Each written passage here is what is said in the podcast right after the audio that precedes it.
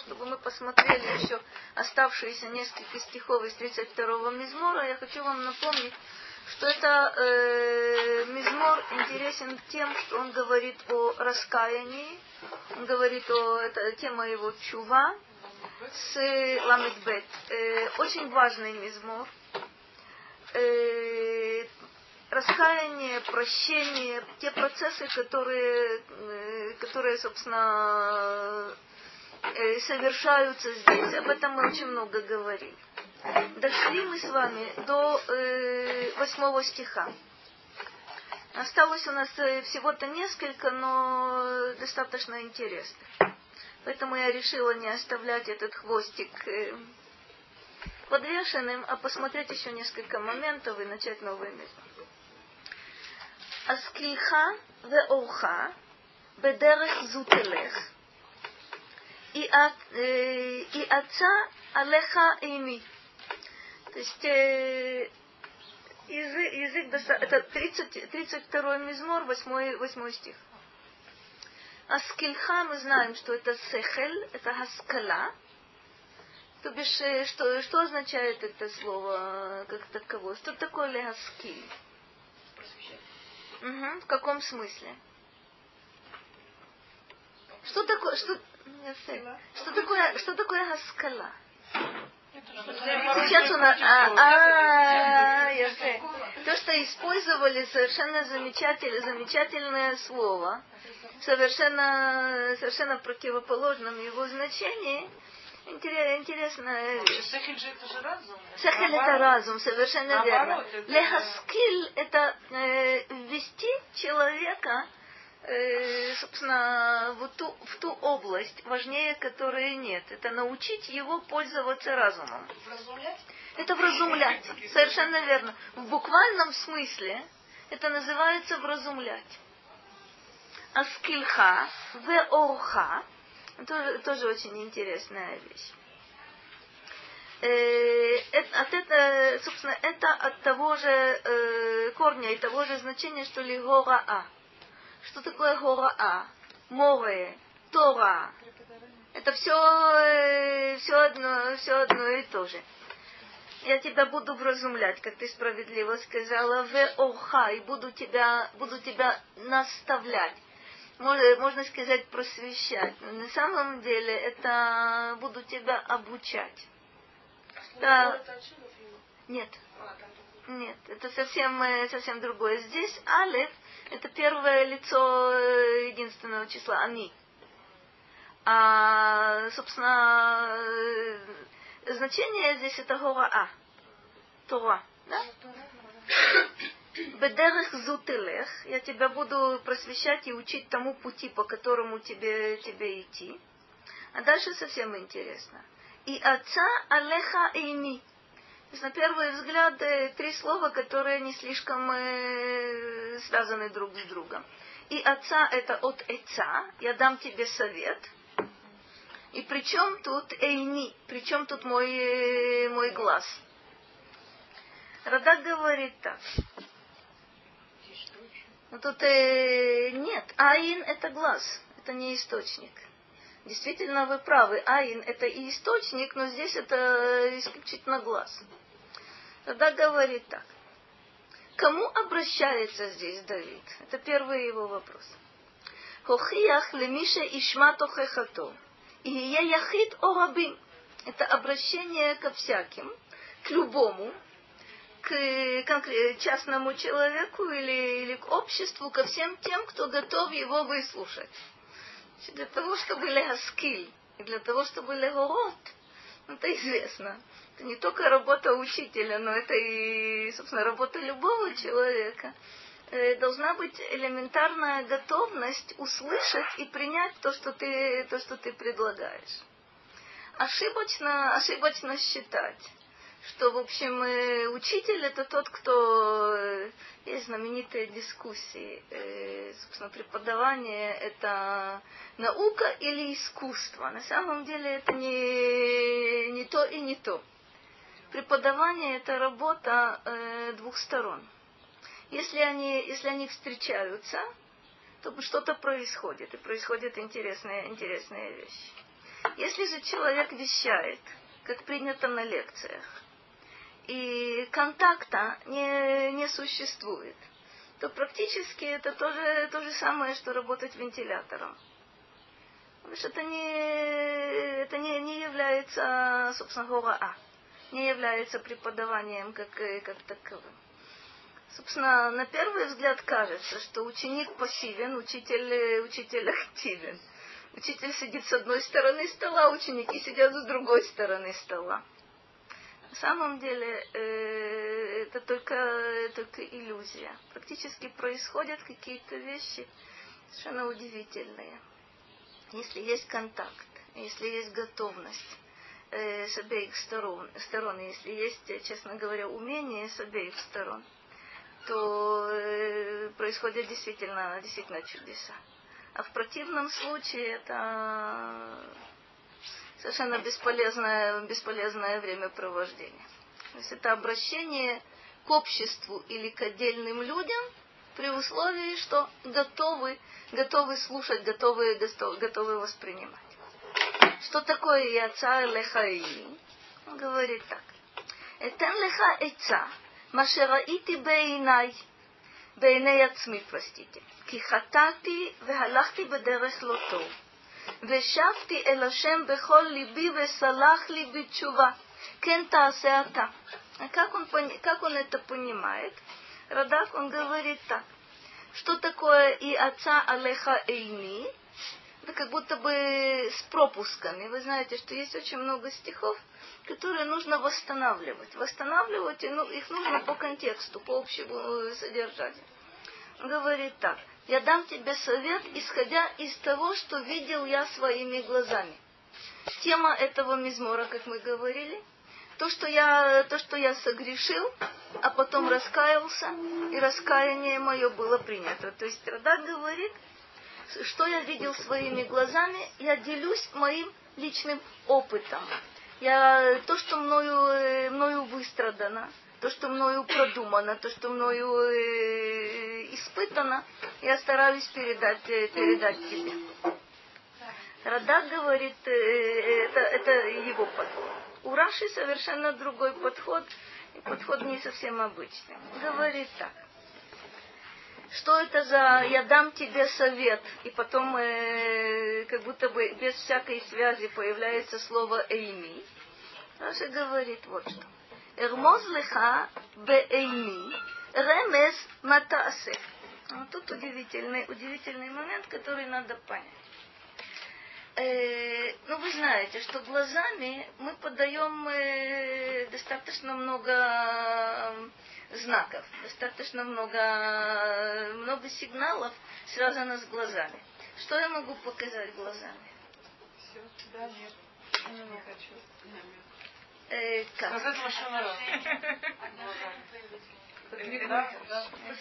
Подмигнуть это самое простое. Я могу обратить ваше внимание на что-то.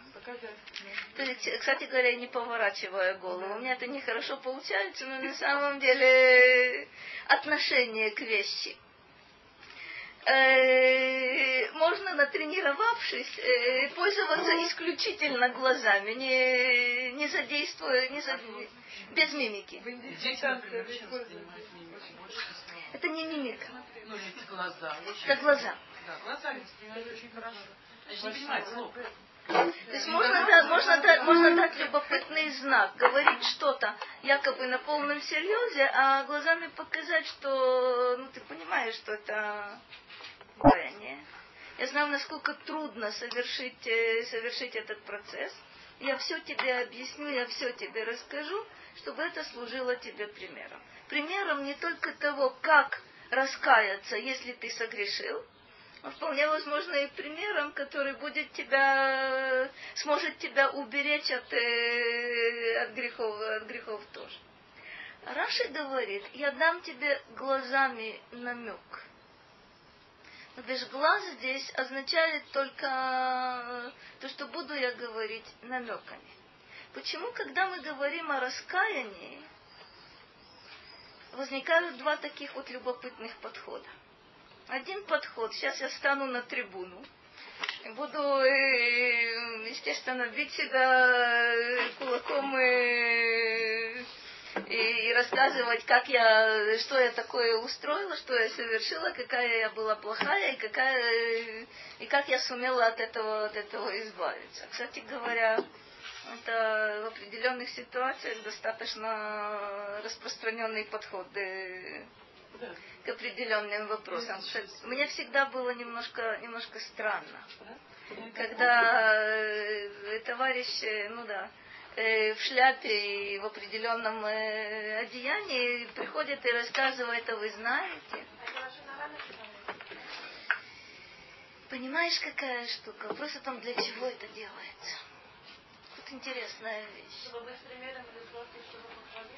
Понимаешь, какая штука? Делать это при большом сборе публики очень опасно.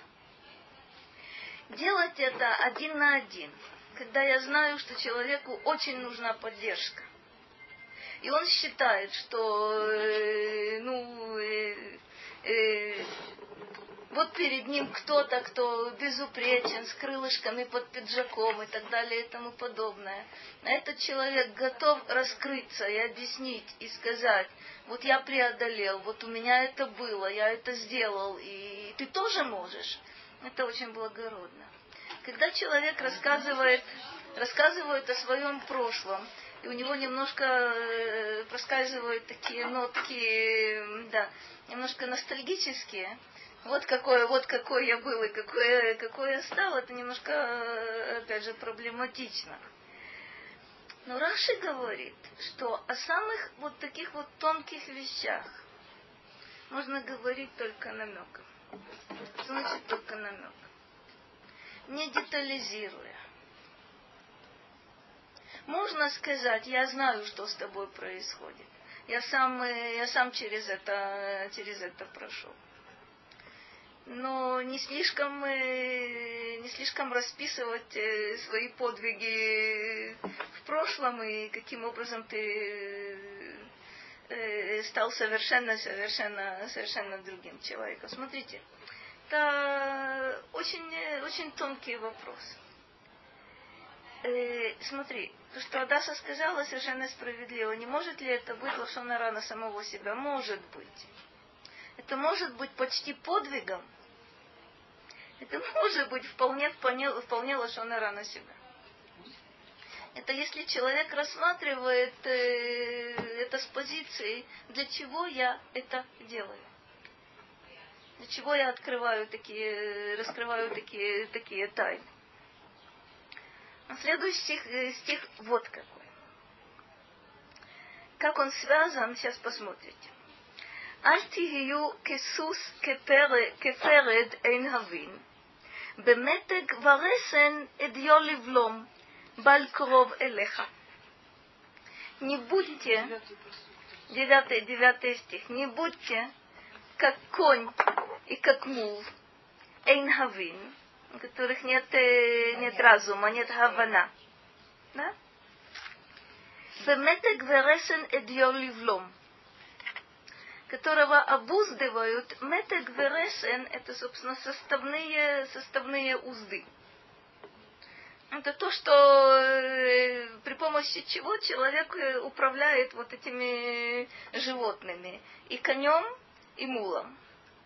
То есть иначе, собственно, ну вы знаете, если, особенно если, если конь не объезженный и дикий, им достаточно трудно, трудно управлять в принципе, как бы, как бы то ни было, э, обычно применяю, применяется вот это устройство.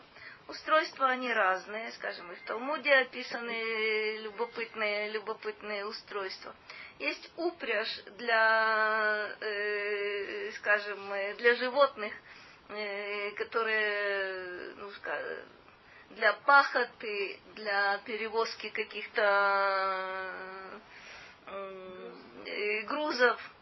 Э, есть, э, есть узда для, для, верховой, для верховой езды. Вот этот метек вересен, метек это какой-то колышек, опять же, это устрой, устройство вот этой узды. Ресен, и в современном языке лерасен, это обуздывать.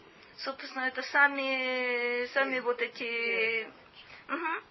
Это обуздывать, это, э, как правило, это кожаные, кожаные вот такие, такие поводья.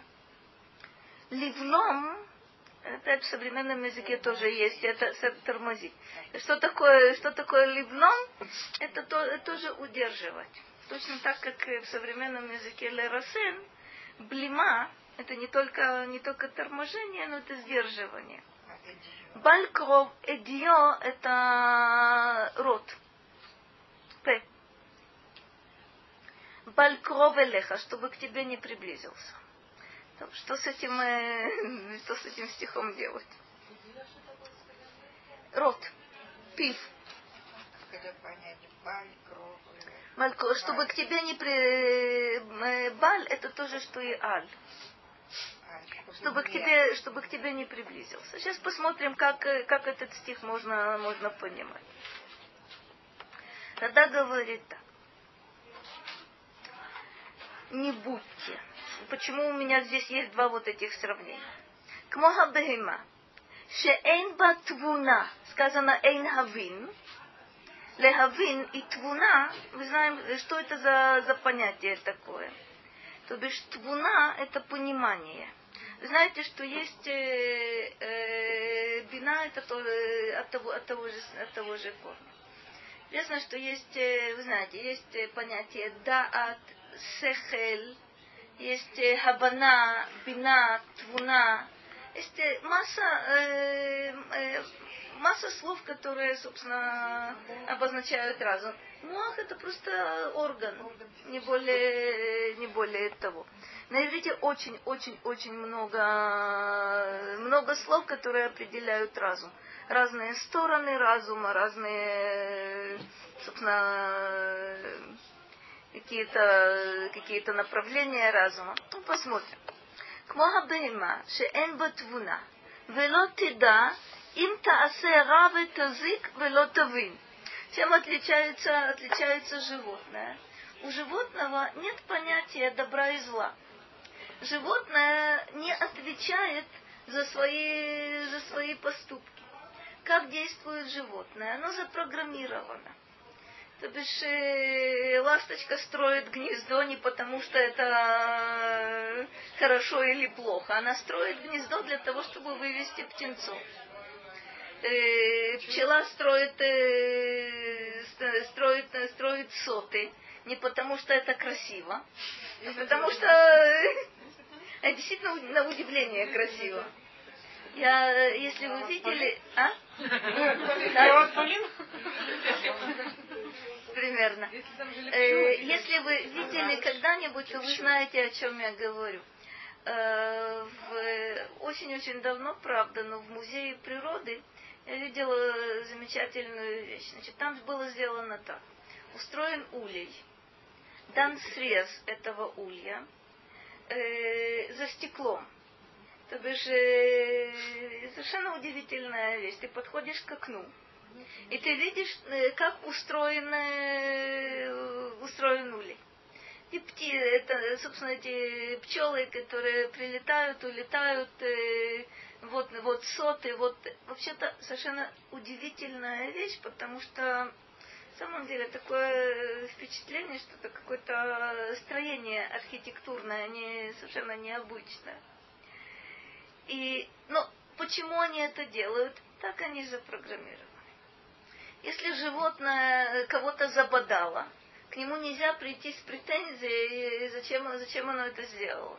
Хищник, который растерзал, э, растерзал свою жертву, сделал это не потому, что он плохой, злой, э, аморальный и так далее и тому подобное, но только потому, что он хочет есть. А у нас с этим возникает масса, масса интереснейших проблем. Смотрите, как сказано. Животное не отличает, э, не, не замечает, не понимает, если оно делает зло. Зло в каком смысле? В нашем понимании этого слова – если растерзал кого-то, причинил вред, мы говорим, это зло. Для животного, которое это сделало, совершенно абсурдный, абсурдный вопрос. э, оно не понимает, если оно причиняет зло, причиняет ущерб. וצריך לבלום פיו במתג ורסן, שלא תקרב אליך למשוך אותך. И приходится даже животных таких милых, как э, конь и мул, это домашние животные, и тех приходится держать в узде. Почему? Чтобы они к тебе не приблизились, чтобы тебя укусить. То есть есть и, есть, и такая, есть и такая вещь. Даже животные, на которых ты полагаешься, которые мы говорим, что это умные, умные животные, кстати, чисто человеческое понятие. Умные, глупые и так далее и тому подобное. Ты должен его обуздывать.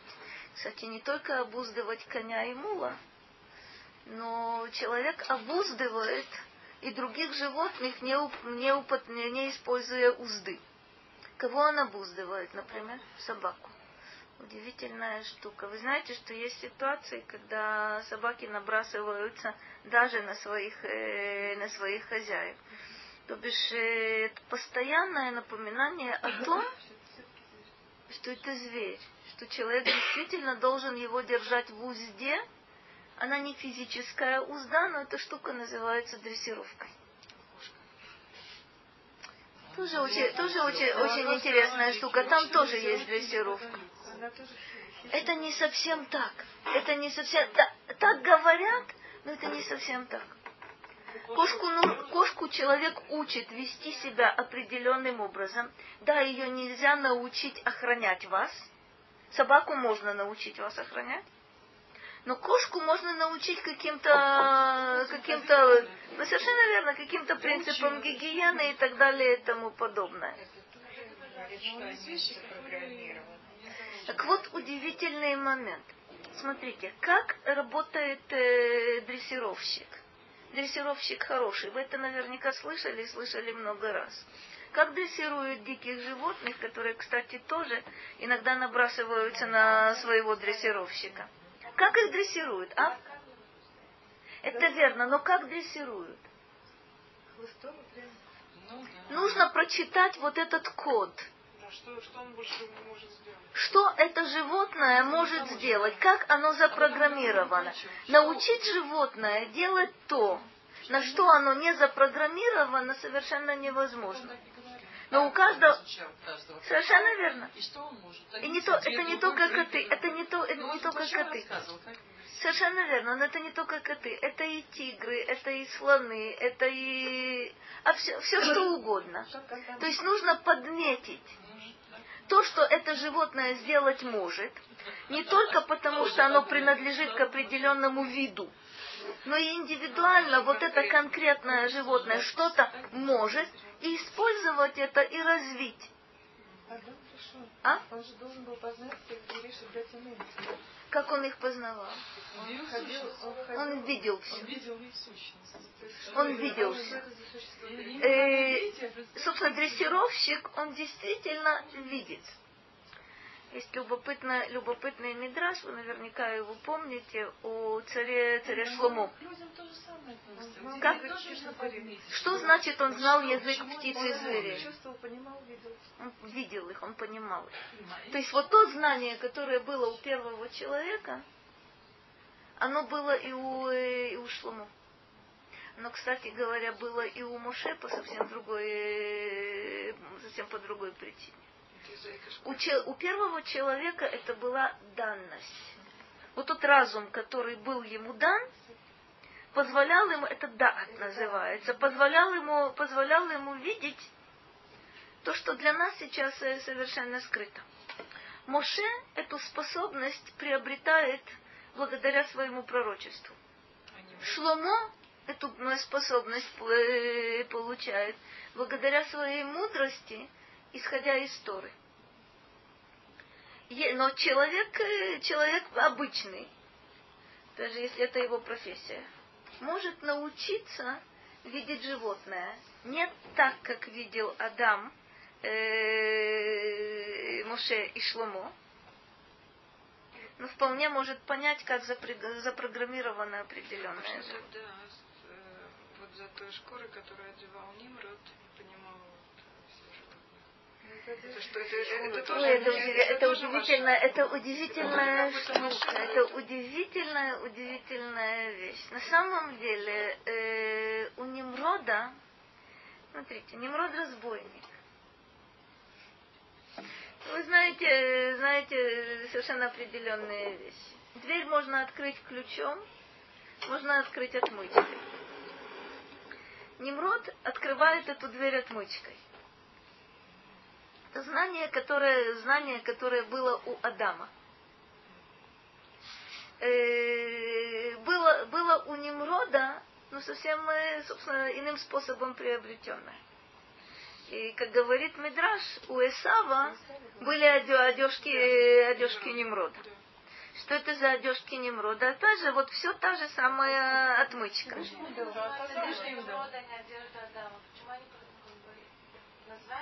Ефе, но нужно знать, откуда это идет. Да, это одежда Немрода. Да, он, он был герой, как сказано, он был Гевор Цаид. Этот Гебор Цаид, который не только силой оружия, но и другими средствами властвовал над животными. Кто первый властвовал над животными? Адам. Только это достойным образом. А тот совершенно, совершенно другим. С точностью наоборот, совершенно верно. Адам не убивает, кстати говоря, но властвует. Немрод убивает. Исав тоже убивает. Очень, очень, очень э, тут любопытный, любопытный по человеке. Сейчас посмотрим, сейчас посмотрим. Конечно, разница есть. Разница, разница и практическая, и, по сути дела, тоже, да. Сейчас мы увидим. Тоже можно сказать, что он запрограммировал. Э, смотрите, и да, и нет. Например, э, у человека, у человека есть свои ограничения, есть границы. Это вы можете рассматривать как э, программу. Э, ну, скажем, э, мудрецы подчеркивают, что э, в том, что человек запрограммирован, он очень э, да, невыгодно отличается от всех животных.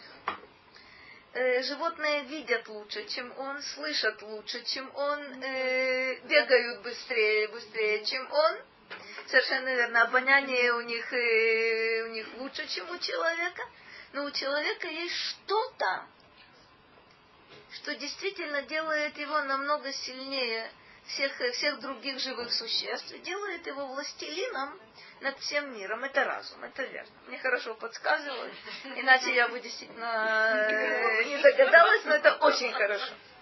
А теперь глядите. То, что касается разума, человек запрограммирован или не запрограммирован? Да или нет? И да, и нет. В чем да? Есть граница. Есть граница. А, это уже другая вещь. Когда мы говорим с Асей о программе, это что в меня Господь Бог вложил.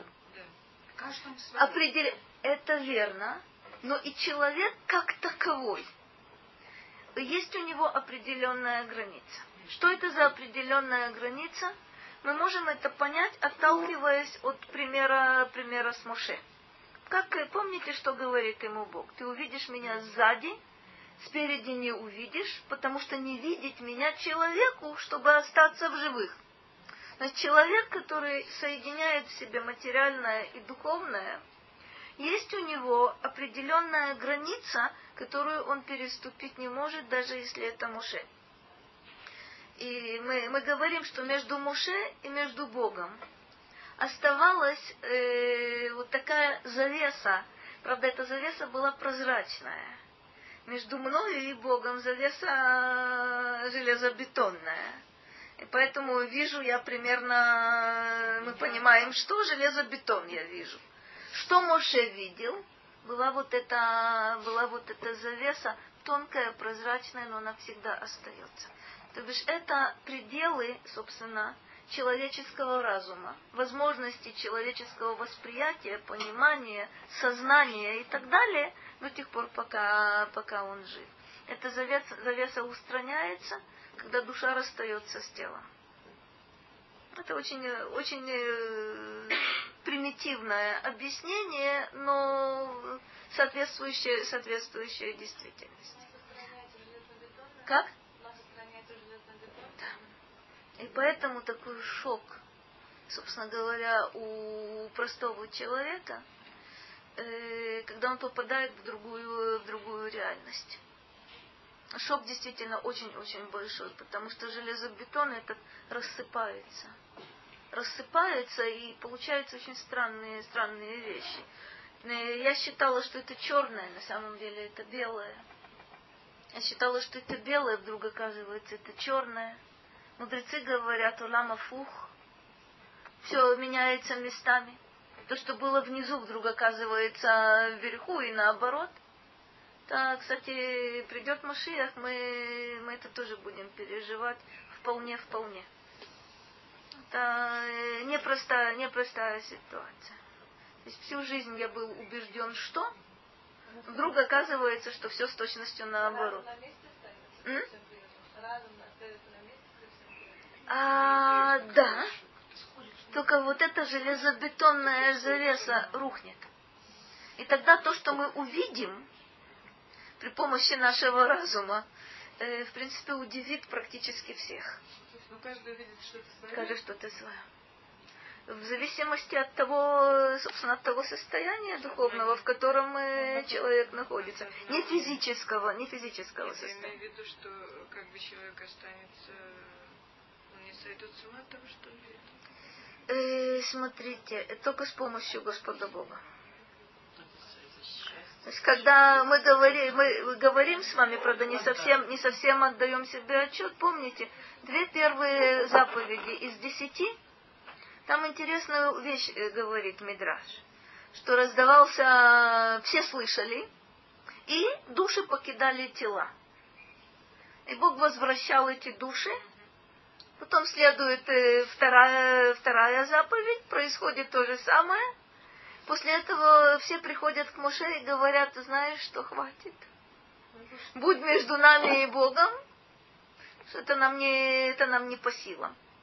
Когда придет Машиах, э, у нас появится способность, я не знаю, будут ли души отлетать или не будут, это я, честно говоря, не поняла но э, будет возможность выдержать то знание, которое, которое мы получим. Определенно, когда душа, собственно, тело покидает, она в состоянии это знание выдержать. Но вот какая проблема. Для кого-то это рай, для кого-то это ад. То для кого-то это награда, для кого-то это наказание. И пойди, пойди знай, какой категории, да э, ты будешь принадлежать. Это тоже не, как? Не от, если вот ситуация, когда человек сходит с ума, это тоже когда это не от разума, это яцерара. Он... Это очень непросто. Ой, не это я очень понимаю, непросто. Но это все равно как бы... Смотри, на уровне, на уровне психическом я тебе могу объяснить механизмы. На уровне души намного-намного сложнее. Есть какие-то намеки, какие-то догадки. Но Смотрите, посмотрим, немножко, немножко дальше, и, может быть, немножко еще затронем тот вопрос, который Адаса задала. Авалате. Итак, то есть, поскольку животное не знает, когда оно причиняет ущерб, когда оно э, делает, э, причиняет, причиняет зло, и поэтому его нужно, нужно обуздывать. Авалатем. Хавину ветивасру Вешуву мимасехем араим ваислах лахем. Вы же отличаетесь, простите, от животного, тем, что у вас есть разум. И поэтому вы сами должны понять, вы сами должны уяснить для себя. И есть у нас инструмент, который называется чува. Это дает вам возможность исправить, не, то, не только не, не причинять зло, но и исправить то зло, которое, которое было причинено. Теперь он говорит, Захар Хасус Веаперет, Шехем Миркавим. Почему тут упоминается, собственно, конь, конь и мул, хотя мы тут вспоминали и кошечек, и собачек. Можно было вспомнить еще массу других животных. Ниркавим. Что такое ниркавим? Это животные, которые используются для верховой езды. Или ниркавим, или действительно для того, чтобы их впрягать, э, впрягать в повозку. И то, и то э, есть под словом э, ниркав.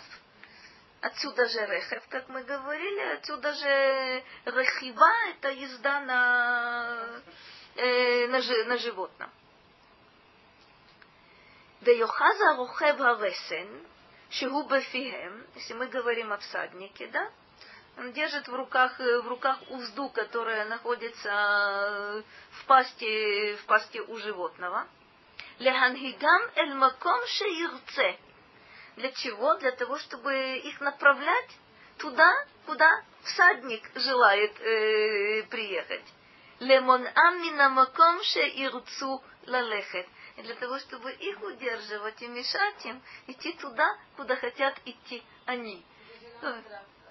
Совершенно верно. В пампасы. Совершенно верно. Животное хочет вне всякого сомнения либо в, свой, э, в свое стойло, к своему, э, опять же, к своей кормушке, либо оно хочет освободиться от, э, от тех, кто его, кто его стесняет. У него есть свои соображения. Я хорошо помню, мне с детства это очень нравилось. Папа рассказывал о, своих, о своем близком знакомстве со слами был мальчишка, ему нужно было вести на, на каком-то осле, значит, осел с тележкой, и нужно было вести бидоны, бидоны с молоком. Как назло, осел не желал, э, не желал идти.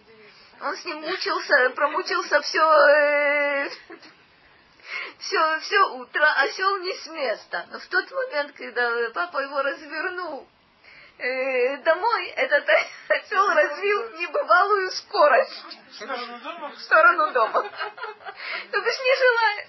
Это, простите, человек, который не, не, не в состоянии э, вообще или не в состоянии в тот момент управлять, э, управлять животным.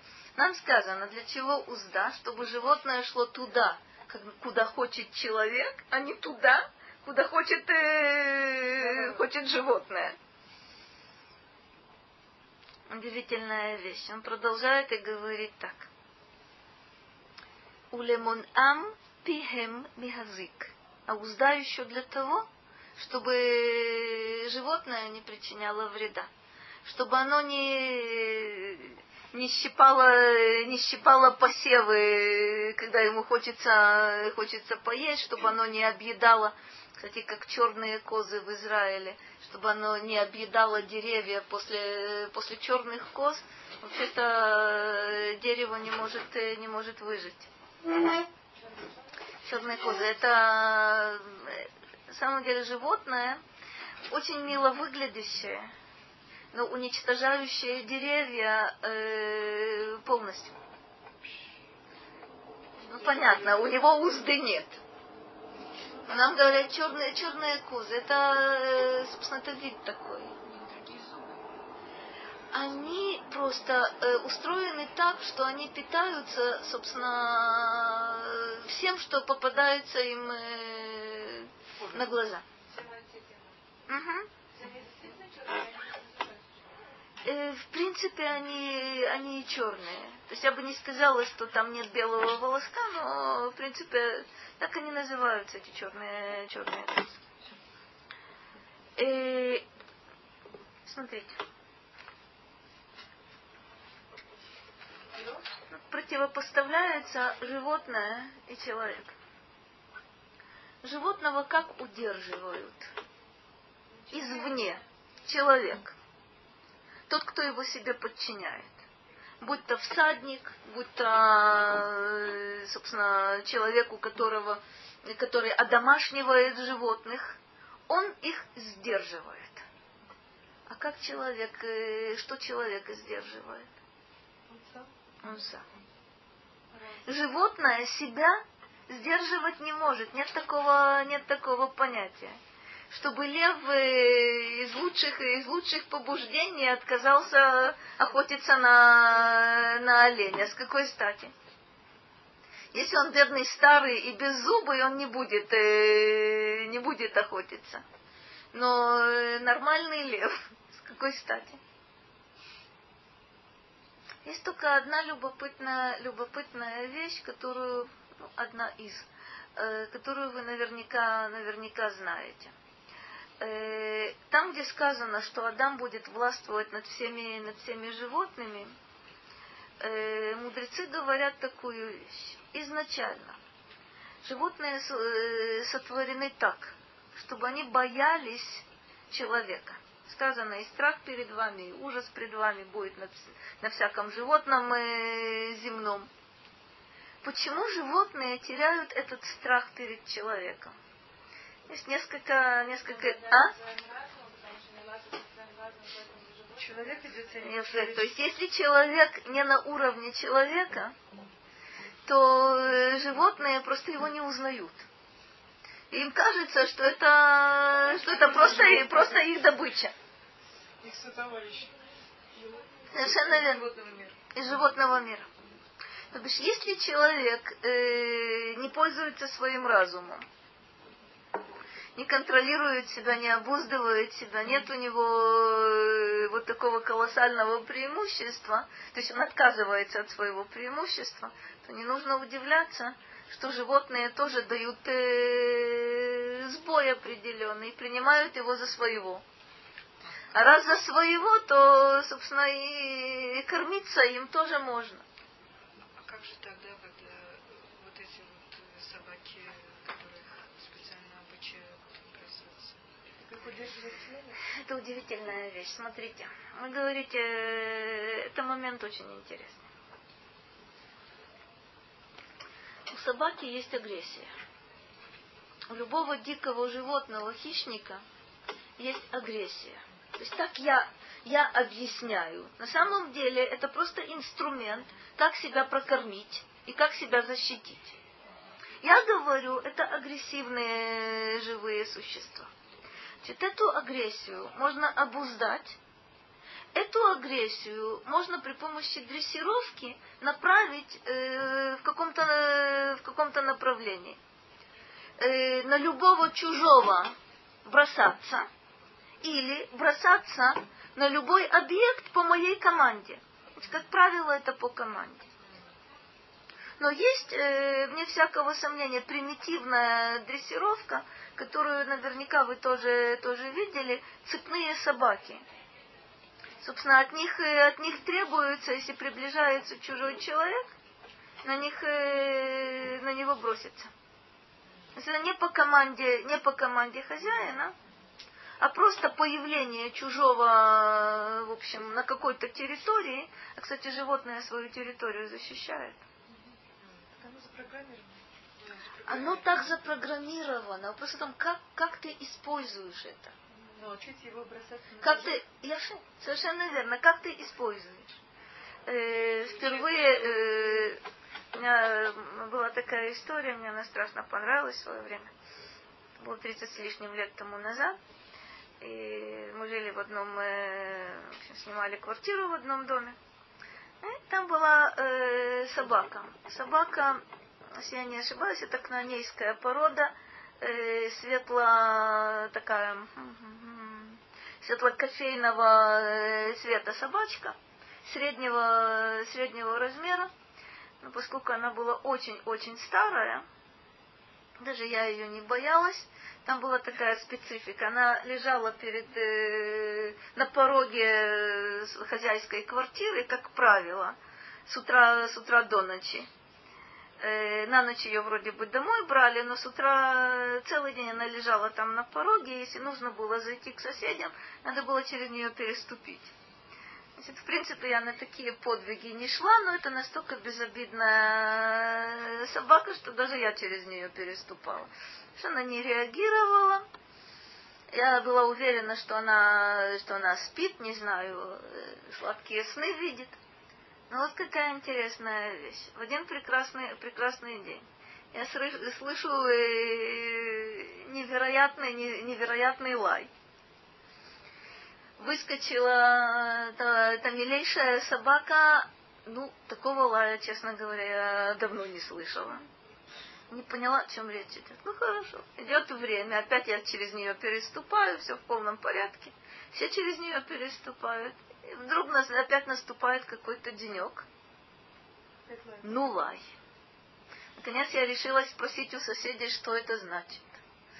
Мне не ответили так тихонько, араб прошел. Но это правда. Чужие здесь не ходят. Причем как, до сих пор не понимаю. Чужие там очень даже ходили. И через нее переступали.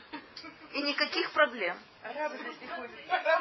Никаких проблем. Но стоило появиться, причем интересно, это, это где-то, ну скажем, э, первый этаж.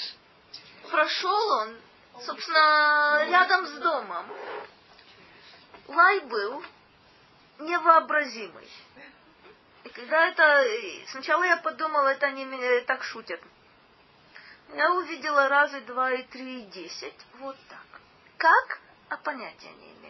Вряд ли ее кто-то дрессировал. А то, что, то, что есть. Что, откуда, зачем, понятия не имею. Это свойство можно развивать. Совершенно определенно можно развить, да, чтобы собака реагировала только на определенную категорию людей. Это можно развить. У этой милой, милой собачки, по-моему, это было э, чисто врожденное какое-то. Откуда до сих пор, естественно, не знаю. Не знаю, не знаю. И чужих было много, и никаких, э, никаких возражений с ее стороны не было.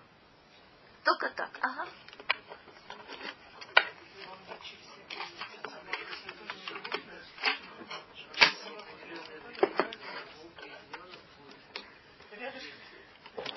Это, это замечание совершенно, совершенно великолепное. Действительно, пророк говорит, что когда придет Машиах, волки и ягненок будут жить вместе, и малый, и, и малый ребенок будет играть со змеем и так далее и тому подобное.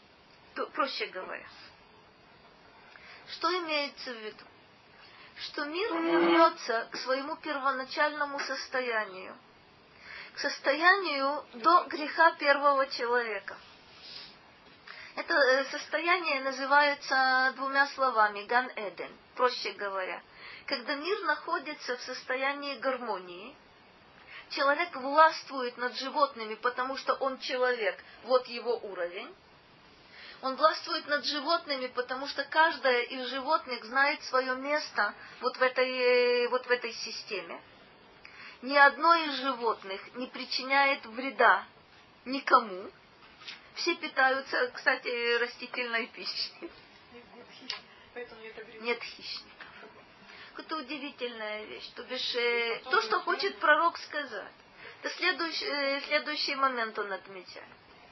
Что вот эта агрессия, в моем представлении, э, причинение ущерба кому-то другому, для того, чтобы жить тебе, кто-то должен Хасвахалила умереть. Это в животном мире. С какого момента? После потопа. До потопа. После греха. Совершенно Когда человек убил человека.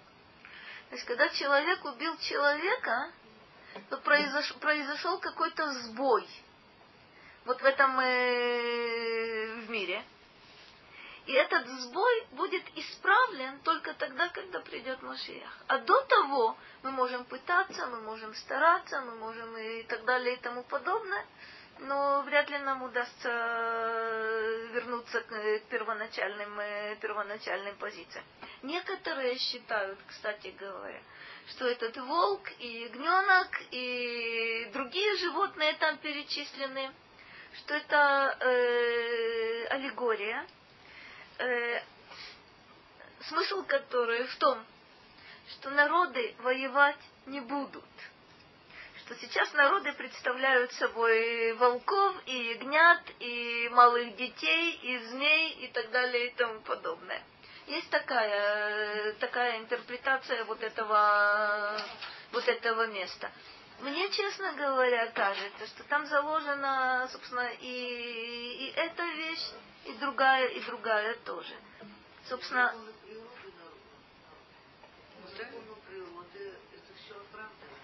Смотрите, смотрите, надо назвать, надо назвать вещи своими именами. И какой-то вид животных меняется, э, исчезает, нарушается гармония в природе. Знаете, есть, э, действительно есть экологический баланс. Если искусственно, э, собственно, из этой цепочки существующей убрать э, какое-то звено, произойдет сбой общий. Китайцы нам продемонстрировали это совершенно замечательно, убрав воробьев, которые якобы приносили, причиняли ущерб посевам.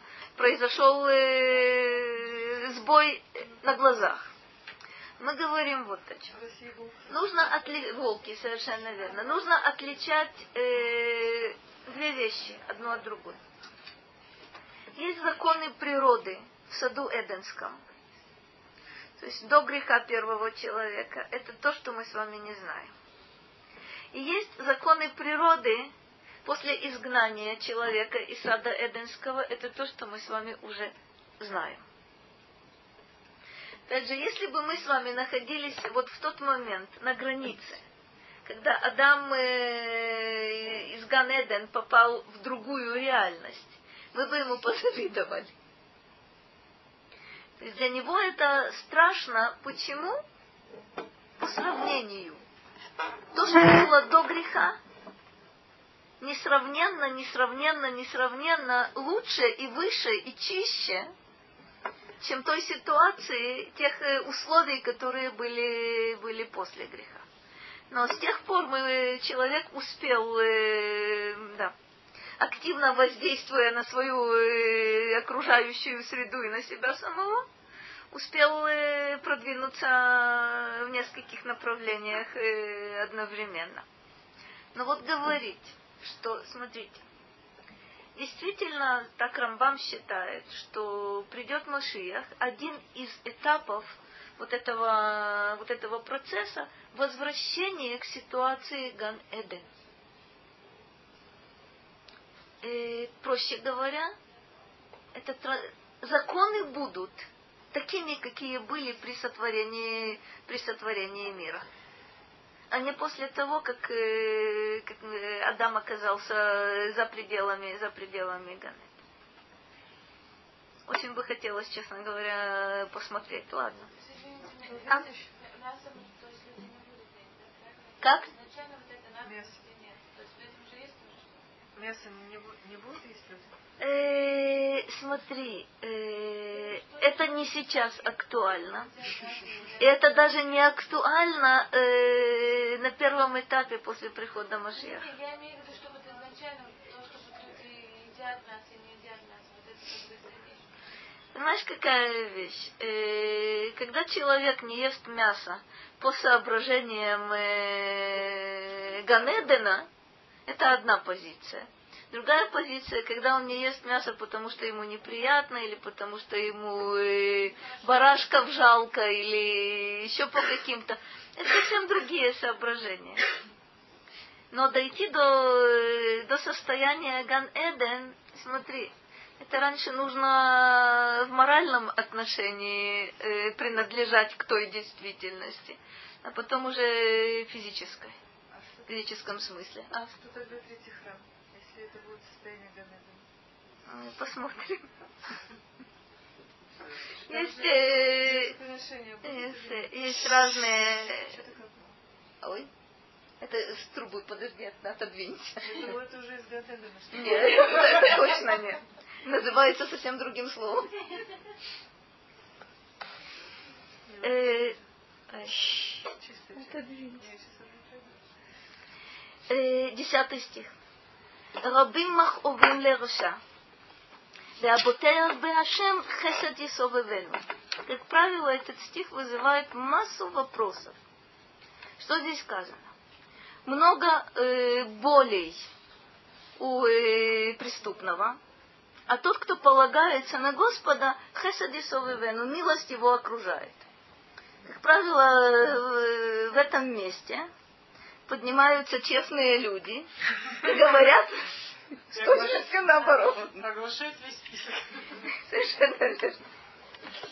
Я очень, очень привыкла, я привыкла к этому. Только нужно посмотреть, что действительно э, здесь говорит Давид, что стоит за этими словами. Что значит много более у преступного, а, того, э, а тот, кто полагается на Господа, его милость окружает. Но ну, прежде мы посмотрим, мы прежде всего посмотрим на Радака, а потом постараемся понять, э, о чем идет. Он говорит так. Хаботеа бероав маховим кеэв. Это боль во множественном числе. Э, в современном языке тоже есть параллельные формы кеэв и махов. Махов скорее в литературном языке употребляется, но это тоже, тоже слово, в общем, достаточно часто встречается.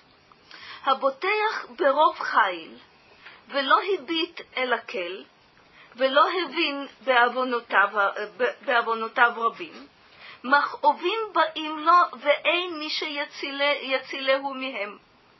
Смотрите, что, что он говорит. Тот, кто полагается беров хайль, то есть на свою силу. Хайль может означать силу физическую, хайль может означать богатство, хайль может означать э, влияние. То есть тот, кто ав, хет юдламет, Хаиль. Так оно читается. Тот кто, полага, тот, кто полагается на свою силу, на свои возможности, на свои, на свои преимущества, и не, э, не обращает своего взора к Богу, и не понимает, любопытно что, не понимает э, своих многочисленных грехов. Что чувствует э, человек, которого, которого мы называем רשע? Мы немножко-немножко видели в תהילים, мы бы к этому еще будем возвращаться неоднократно. Что думает רשע? О чем он думает? В чем его сила якобы? Магия и справедливость это разные вещи. Магия это очень красиво было сказано. Смотрите, преступный человек убежден в том, что он могуч, потому что у него нет, нет моральных ограничений. Что воспринимается как слабость? Вообще-то я бы хотел, но я могу этим причинить кому-то вред. Значит, я от этого откажусь. Мне положено то-то, то-то, то-то, то-то, но для того, чтобы добиться своего, э, мне нужно так это легонько кого-то отпихнуть. Нет, я этого, я этого не сделаю. Это делает человек, так поступает человек праведный. Что делает רשע? רשע добивается якобы своего любыми, любыми путями, любыми средствами. Я, я хочу, и не имеет ни малейшего значения, кто от этого пострадает и какой ценой я добьюсь какой-то какой вещи. Да, знаменитое, да, знаменитое выражение ходить по трупам. Что значит ходить по трупам? То добиваться своих целей. Кстати, они могут, э, могут э, преступнику казаться совершенно оправданными. Мне нужно и не считаться ни с кем и ни с чем. Вот интересно, а? Наверное, Матвея была такая строчка, по трупам ходит он, но не в бою. Да, как правило, в мирной жизни тоже, э, тоже эта штука происходит. Вот интересный момент. Это так преступный видит свою силу. В чем он еще видит свою силу? Что все дозволено. То есть преступник считает, что его не видят, не слышат. Не только, не только люди не могут его остановить, но и Бог не может его остановить. Безнаказанность, совершенно верно. Есть разные, разные объяснения. Вот этого, вот этого явления, почему, э, почему меня не наказывают и так далее. Очень, очень здорово. А в чем, э, в чем проблема? Почему-то здесь сказано, что у него, что у него есть маховим. Откуда у него маховим у преступника? На первый взгляд это человек, который процветает, добивается э, всего, чего он хочет и так далее. Почему? Почему? Откуда не, ты права, откуда неудовлетворенность? Откуда? Когда человек полагается только на свои силы, у него всегда есть разочарование. Это верно, молодец против овец. Кого-то э, кого ты обижаешь, кого-то э, на кого-то ты наступаешь, кого-то ты добиваешься своего за его счет, очень, очень даже здорово, но рано или поздно преступник сталкивается с преступником более высокого ранга. И тогда получается очень интересно. На самом деле это происходит, э, происходит достаточно, достаточно часто. Когда ты надеешься только на самого себя, э, ты должен быть готов к постоянным разочарованиям. Почему-то этот мир действует не, не так, как ты от него э, ждешь и требуешь. Вот это махувим. Вот эти разочарования, собственно, вот э, это то, что причиняет, причиняет человеку боль. Теперь интересный переход почему-то сказано «Работер Беашем хесед Есовезену». Это как? Тот, кто полагается на Бога, его окружает милость. Ну, типа, Давайте посмотрим, как, э, как Радак это объясняет. Сейчас я только найду его. Ва, э, секундочку. Аваль. Мишигу ботер беашем. Веявин. Шеэйно Мишан бил адав, тот, кто полагается на Бога и понимает, что не на кого а, опереться, кроме как на Бога. Удивительная вещь. Эйнло Мишан бил адав. Нишан это, это опора, да? Что это единственная опора человека. Хаботеях болевад, хесед Тот, кто полагается на него одного, кстати, это условие – тот, кто полагается на него одного, это очень, очень непросто.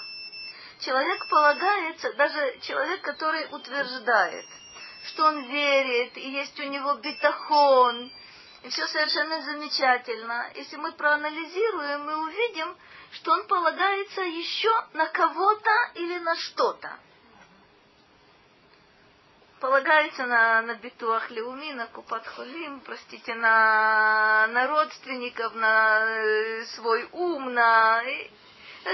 Список можно, можно продолжить. Но только тот, кто полагается на него одного. Абутеах боле водо хесед и вену. Удивительная штука. То есть его со, со всех сторон окружает хесед. Хесед и со стороны Господа Бога вне всякого сомнения, но и вообще со стороны, со стороны окружающих тоже его окружает, окружает милость. Удивительная штука. Хефех харишаим, шеисовиву маховим рабим. И этим он отличается от э, преступных, которых отличают, э, окружают только вот эти страдания, вот это, вот эта боль. Теперь нужно, нужно попытаться понять, о чем идет речь. Когда человек полагается только на Бога, кстати, это не значит, что он должен перестать платить деньги Купатхолим. Э, слава Богу, в Израиле ему не позволят. Обязан платить. Ладно. Совершенно не значит, что я не должна доверять своим друзьям и родственникам и, и так далее и тому подобное. Но на самом деле битахон должен быть только по отношению, э, по отношению к Богу. Что такое битахон? Объясните мне э, вот это понятие. Что оно такое? Что такое битахон? Э, не расслабляйся, но знай, что есть тот, кто правит миром. И он определенно заботится о себе о тебе, простите, заботится о тебе, кстати, он точно так же заботится и о твоем соседе. Есть такая вещь. Что такое без шуток битахон? А ты верно начала. Я знаю, что все идет из одного источника. Я знаю, как делать вне всякого сомнения. Об этом мы будем говорить неоднократно. Делать вне всякого... Это, э, собственно, сочетание иштадлют, и битахон, вне всякого сомнения. Но что такое битахон? Это понимание, что нет ничего случайного, что все свыше, что все действительно э, под контролем, в том смысле, как, э, мы говорим про Ашгаха. Что бы ни произошло, хорошее или плохое, я знаю, что все это, не всякого сомнения, имеет смысл и идет из одного, э, идет из одного источника. Битахон неправильно понятый, э, как, правило, как правило, это вот что. Когда человек говорит, со мной ничего плохого не может произойти. Хасвахалила может. В зависимости от твоих поступков, в зависимости от того, что ты, что ты собой представляешь, или в качестве испытания, не всякого сомнения, может Хасвахалила произойти то, что ты называешь э, злом. Но мы, э, мы, мы посмотрим это в следующем мизморе, мы тоже увидим очень необычную, необычную вещь. Как праведник воспринимает испытание или наказание, которое, с которым он должен, э, должен справиться. Как воспринимает э, э, преступный э, любой сбой? Он хочет чего-то, он получает что-то другое. Как он воспринимает это? Как личное оскорбление. Я же решил, что будет так-то и так-то и так-то, а почему-то получается, получается несколько иначе. Кстати говоря, э, тут э, тоже очень интересное свойство. Как человек обычно реагирует на обманутые ожидания? Я считал, я считал, что автобус придет через полторы минуты, а он пришел через, э, через полчаса. Совершенно верно. Это гнев. Гнев. Почему? Откуда гнев? Не по-моему, совершенно верно. Где корень этого? Гава. Совершенно четко. Как ни странно, вот это, вот это корень, корень явления. Я на работу иду. И значит, автобус должен подойти в течение, в течение минуты. Почему? Естественно, вот так я хочу этого. Я же на работу все. Кстати говоря, самое, самое забавное, что какое, какое там расписание. Я уже на протяжении последних 20 лет выхожу из дому в одно и то же время. 20 лет последних в одно и то же время. Иногда я приезжаю на работу на полчаса раньше, до начала урока, иногда я приезжаю на 15 минут после начала урока. Как это может быть? Где расписание? Тут удивитель, удивительная штука. То есть, если я все спланировала, да, с моей стороны все, все в полном порядке. Кстати, для этого не нужно быть Роша. Я все, я спланировала, все совершенно замечательно. Вышла из дому в 7 часов 15 минут утра. Опаздываю на 15 минут на работу. Надо реагировать. Не надо. Ты сделала то, что можно было сделать. Можно ловить такси, лови. Нельзя ловить такси. Ну, что-то, совершенно верно, что, что-то, что-то в этом есть. Что понимаешь, не понимаешь, нужно уметь принимать, э, принимать действительность. Кстати, это очень-очень-очень непросто. С автобусом еще куда не шло. А если это серьезные вещи? Вот это работа. Вот это работа, где действует битахон. Я со своей стороны сделала все, что можно. Не, не получилось, Как Адаска сказала, есть кто-то, кто управляет миром. Кстати говоря, это не является отговоркой. Это не значит, что ты вышел э, из дому с опозданием на, на полчаса и имеешь претензии, почему я на полчаса опоздал. Это по твоей э, вине. Все нормально. Но если все просчитано, все сделано вроде бы, и ты ни в чем не можешь себя упрекнуть, а результаты с точностью наоборот по сравнению с твоими ожиданиями, не гневайся. Сколько, опять же, от гнева ничего, ничего хорошего не бывает в данной ситуации.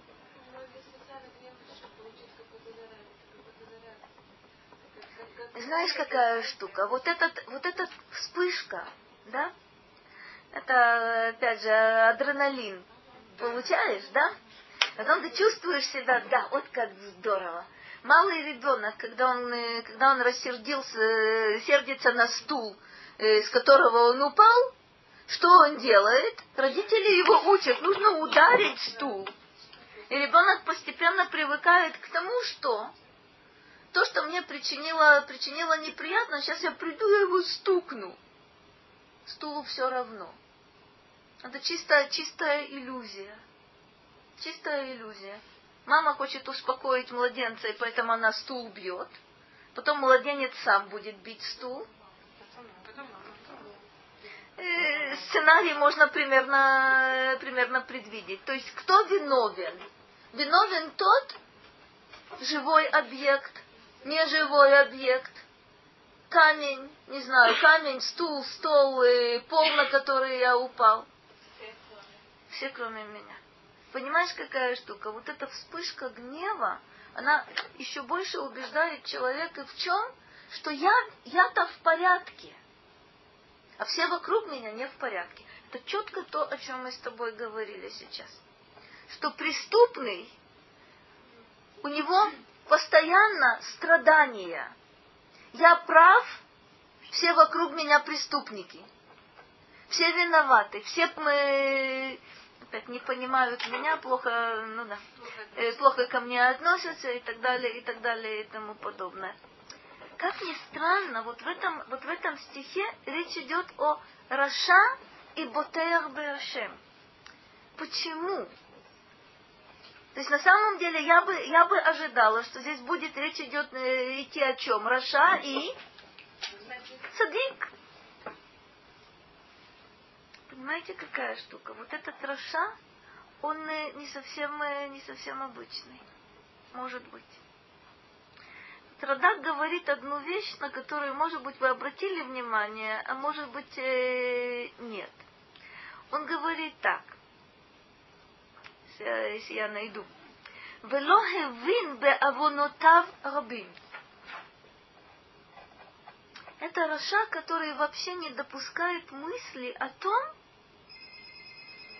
что он совершает э, какие-то преступления.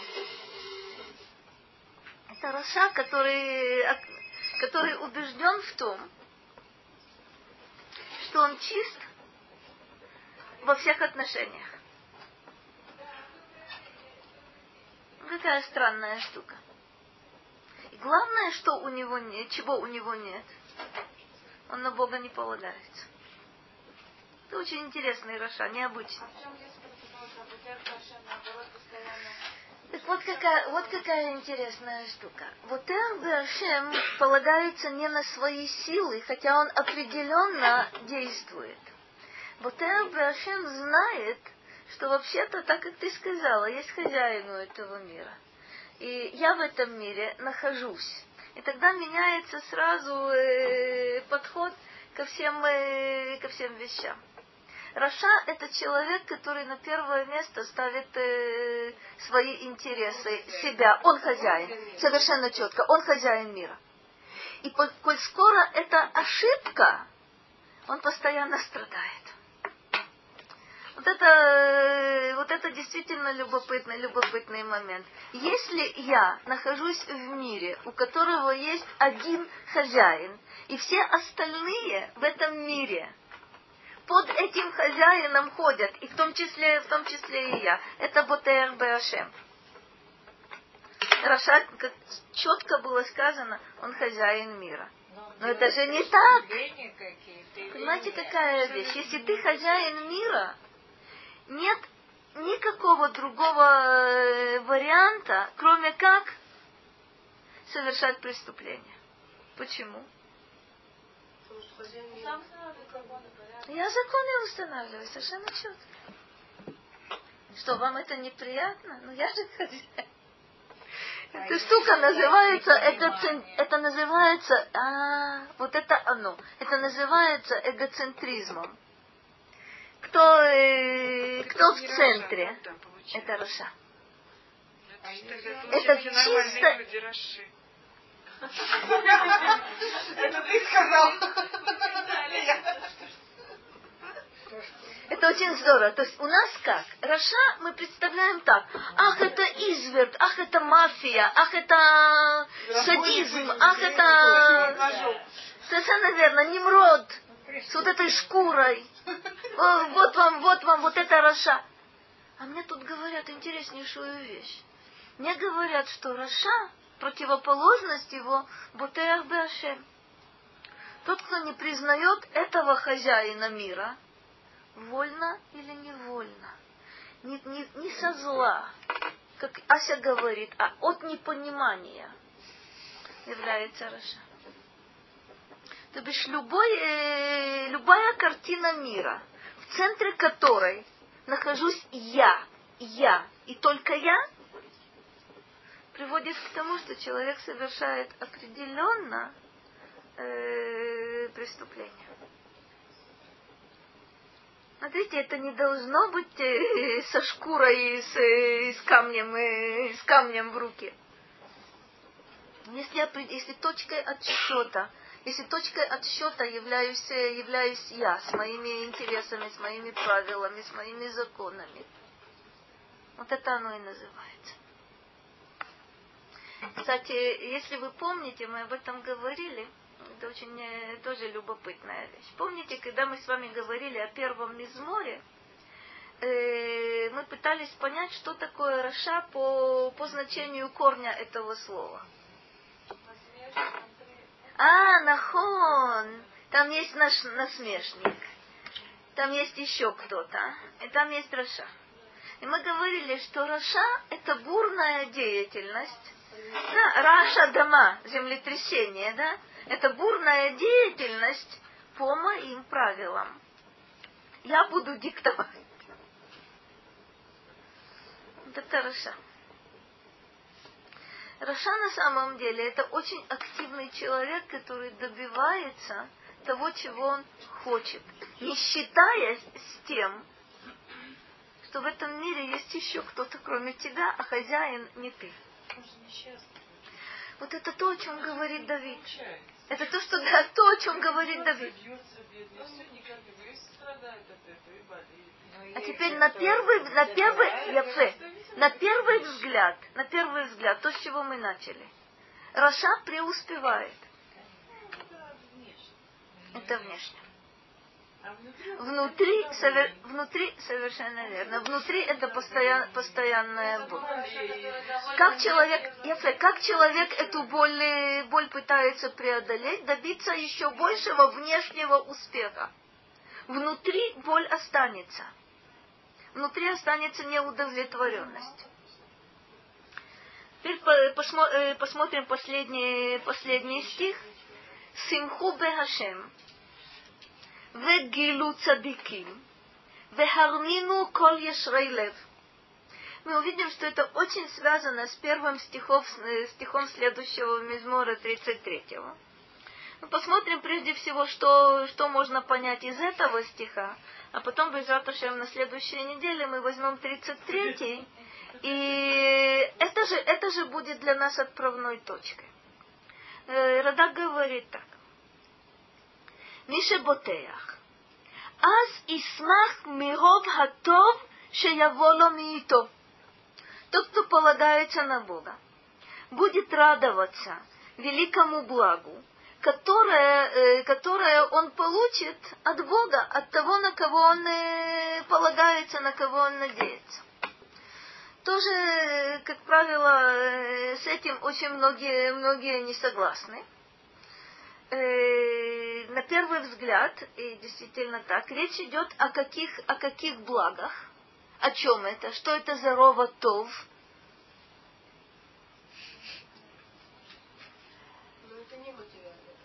Материальное.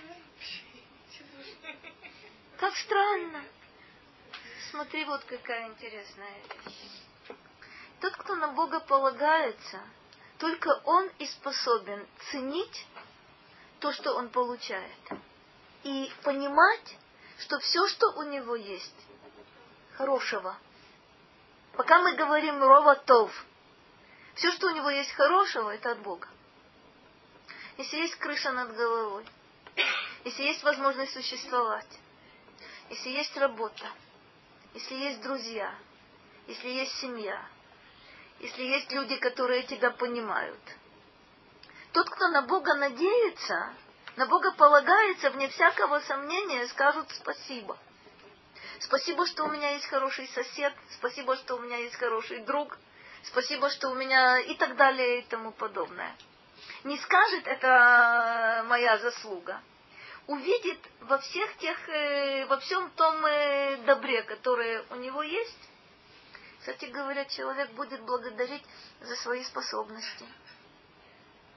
Не говоря, понятное дело, вот я, я знаю математику, а вы, а вы не знаете, на самом деле не соответствует действительно, ну не важно. Я знаю математику, вот какой я человек скажет, у меня есть способности к тому-то и тому-то и тому-то. Баруха Шем, что у меня, что у меня они есть. Ну, странный, любопы, любопытный момент. Или он дает вторую версию. То бишь, действительно, вот те материальные вещи, которые есть у меня, за них, э, за них нужно быть благодарным. Когда? Только в том случае, если ты полагаешься на Бога. О, Перуш, שימצא נפשו בעבודת הקל смеха бевитхонобо. Вот это духовная сторона. Это когда человек, это как человек, когда человек, удивительная формулировка, имца напшо беавудата кель смеха бевитхонобо. То есть он это источник силы, это источник радости, это источник поддержки, когда человек служит Богу и рад этому. Удивительная, удивительная штука. Чему ты рад? В первом варианте я рад тому, что ты обо мне заботишься и даешь мне все необходимое для жизни. А во втором варианте что? Это наслаждение от того, что ты служишь Богу. Это наслаждение от того, что ты заповеди исполняешь от того, что ты кому-то кому можешь помочь. Это удивительное душевное состояние, которое есть только у того, кто на Бога полагается. Вот то, что, то, что Адаска сказала, и сказала совершенно справедливо. Человек, который видит в себе э, хозяина этого мира, постоянно у него будет вот эта неудовлетворенность и душевная боль человек, который на Бога полагается, действительно это позволяет ему полностью раскрепоститься. Он принимает вещи такими, какими, какие они есть. Пока мы говорим о ровтов, вот тех, э, тех благах, которые, которые есть позитивный подход, подход к этому действительности. А в дальнейшем мы будем продолжать, и мы увидим, как, э, как такой человек относится к бедам, к неприятностям, к э, испытаниям, которые, которые на, него, на него обрушиваются. Это, э, собственно, вот эта концовка 32-го второго мизмора, вспомните, отправной точкой является что? Грех и чува и раскаяние, исправление, прощение. Концовка – это какие-то вещи очень общего, собственно, общего порядка. которые позволяют, собственно, это выводы из того процесса, который, о котором мы говорили. Это те выводы, которые Давид делает, из, э, опираясь на собственный, на собственный опыт. Э, Рина может означать, э, может означать песнь, ликование э, и, далее, и так далее и тому подобное. Кстати говоря, вина